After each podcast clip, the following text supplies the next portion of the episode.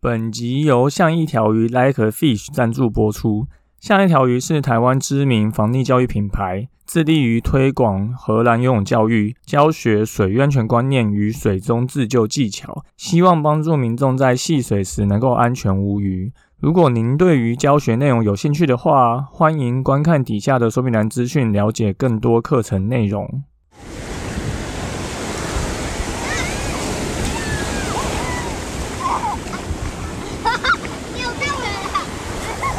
现在时间下午五点钟，海水浴场关闭，请尽速从水里上来，谢谢。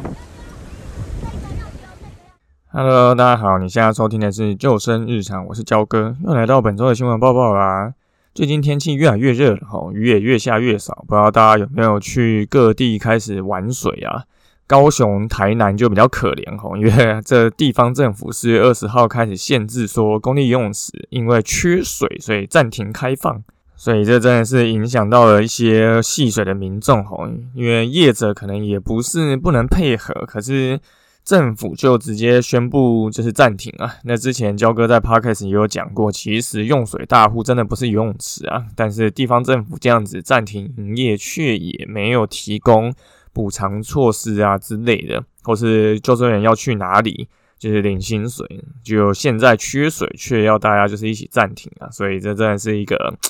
不是那么好的政策啦，所以焦哥其实下礼拜也要去高雄来做这个教练的培训吼，真的很怕到时候会不会所有游泳池都关门，找不到地方可以教课。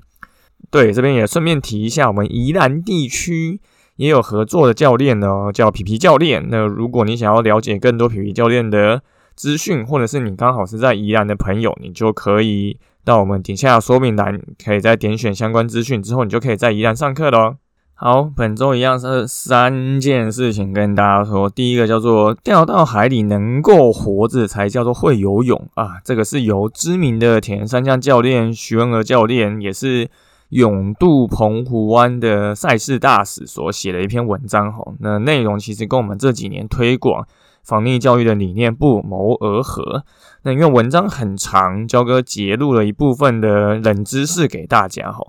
呃，这个许文教练讲说啊，在国外参赛的时候，他才发现台湾泳渡是使用鱼雷浮标，可是如果你是在国外的海泳活动，这种任何可能使人家受伤的物品都是禁止下水的，就包含鱼雷浮标、蛙鞋、呼吸管、相机这些。为什么鱼雷浮标也不行呢？因为鱼雷浮标其实是救生浮具啊，并不是海泳的浮具，而且它的末端是有铜钩的吼，所以有可能会造成伤害。所以一般来讲，国外都是使用充气式的浮球，使用上在安全上也是在海边，其实是相当显眼的。所以除了这个以外，国外的这些比赛中，九十五趴的选手其实都是游自由式吼，甚至有些在规定出发的前几百公尺是禁止用蛙式的。因为如果你有去参加过田三项，你就知道，你刚开始出发其实人很多挤在一起啊，你蛙式其实是很容易黑到旁边的人的。但是其实，在台湾，大部分的人都很难，就是全程都游自由式哈。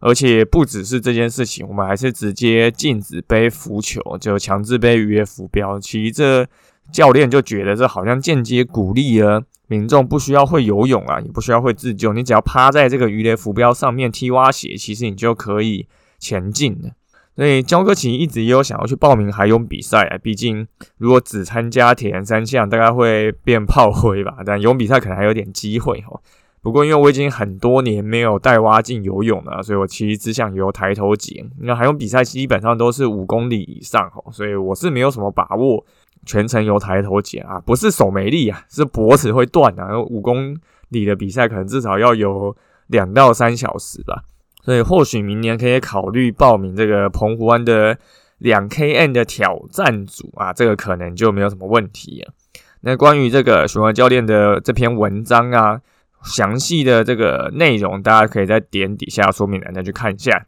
好，第二个新闻是有一个男童溺毙却无人发现哦，这是发生在国外的一个男童溺水的影片。可是你又觉得这个意外，哎？好像又毫不意外，因为这个发生的原因就是因为男童自行跳入一个踩不到底的大人池，结果挣扎旁边的人晃来游过去都没有发觉，就他最后就沉到水里面了。而且最后被救上来的时候，处置的这些民众其实也看得出来救护知识非常不足哈。那因为天气也变热了嘛，大家现在其实已经会跑去很多地方玩水踏浪。那大家真的都知道活动前应该要注意什么事情吗？意外其实是不会给我们第二次机会的哈。如果没有没有透过事前的一些练习啊、模拟想象啊，或者遇到有人溺水，你应该要怎么办？其实真的遇上了，你可能真的不知道会要怎么处理。那就像我们一再提到的，多数的溺水意外其实都可可以事前避免的，因为你不会评估环境风险，又不了解自身的游泳能力，所以才会这么多意外会发生。那与其事后再去检讨为什么没有插牌子啊，为什么没有禁止啊，那如果多些防溺意识，多些水域安全观念，其实才能够让我们大家安心戏水，开心回家。最近其实我们已经开始热腾腾的办许多防溺教育工作坊了哈。那接下来在台北、高雄、台东、花莲其实都有办。所以如果你在外县市的朋友，你对这些内容有兴趣的话，你也可以包班来上课。那如果你没有办法包班，你也可以来参加我们既定的场次。呃，关于这个场次的。报名的资讯啊，还有这个刚刚这个男童溺毙的这个影片，都会放在底下说明栏，就大家如果有兴趣的话，可以去看一下。好，最后是一个水域相关的产品开箱哈，焦哥最近接受了 Additive Intelligence 的受邀来开箱他们最新的登山玩水系列包款哈，猫腾登山包跟问应急户外包。所以，因为要开箱这个包款啊，所以大概就要选一个会碰到水的行程。所以，焦哥前几天去了宇内西溯溪哈，来测试这个包包的实用性跟防水效果。那先来讲一下这个猫团登山包哈，它的差别在于一般的防水袋其实是没有做什么背负系统。那这个猫团登山包它结合了。防水袋跟登山包的优点，将背负系统做了加强，所以它里面其实是有铝架跟气垫，让背起来其实是更舒适的。那实际上，焦哥去走这个行程，大概十三公斤的包包走了一个小时，其实整趟下来其实是蛮轻松的。不过要提醒大家一下，因为传统登山包其实是会根据你身体的体长，会有不同的背长去做不同尺寸的一个设计。那防水包，尤其是这种容量比较大款的，通常都是只有 one size 哈，所以不同身高的人在腰带跟胸前带这两个位置上不一定位置会那么匹配，所以如果你需要购买的话，还是建议大家去试背一下。再提到防水系统的不同哦，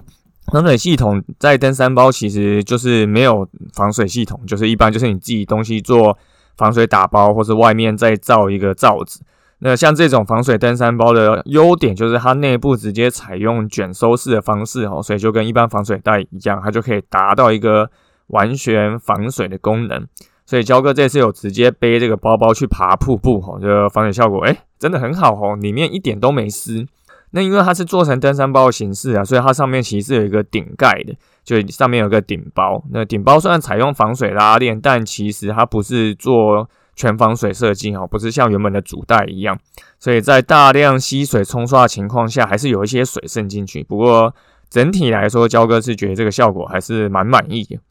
那最后提一下关于收纳部分哈，那登山包一般都会有非常多的外挂带，那这一款当然也是有，而且它都是用高周波技术，所以让外挂带这些设计不会让包款就有洞会进水，所以它有侧边网带啊。或者是卷收式的上网袋啊，啊，两侧也是有弹性绳，中间其实也有，然后底部也有扣具可以来扣碎垫，所以像你的银柱啊、水壶啊、拖鞋、湿衣服，其实都有蛮多地方可以收纳的。尤其它的顶带其实是可以拆下来挂在胸前当胸前带，所以你可以把一些行动粮跟随身物品放在前面，所以使用起来也是蛮方便的。好，那问应急包呢？它一样也是有分收纳跟防水哈。那这个包其实焦哥觉得录影的时候使用其实是真的还不错，因为里面的空间其实很大，然后也有拉链跟分层，让大家放东西非常方便的。那比较特别的是，它有设计一个插上行动电源就会亮的灯条，所以你在晚上找东西的时候就会比较方便。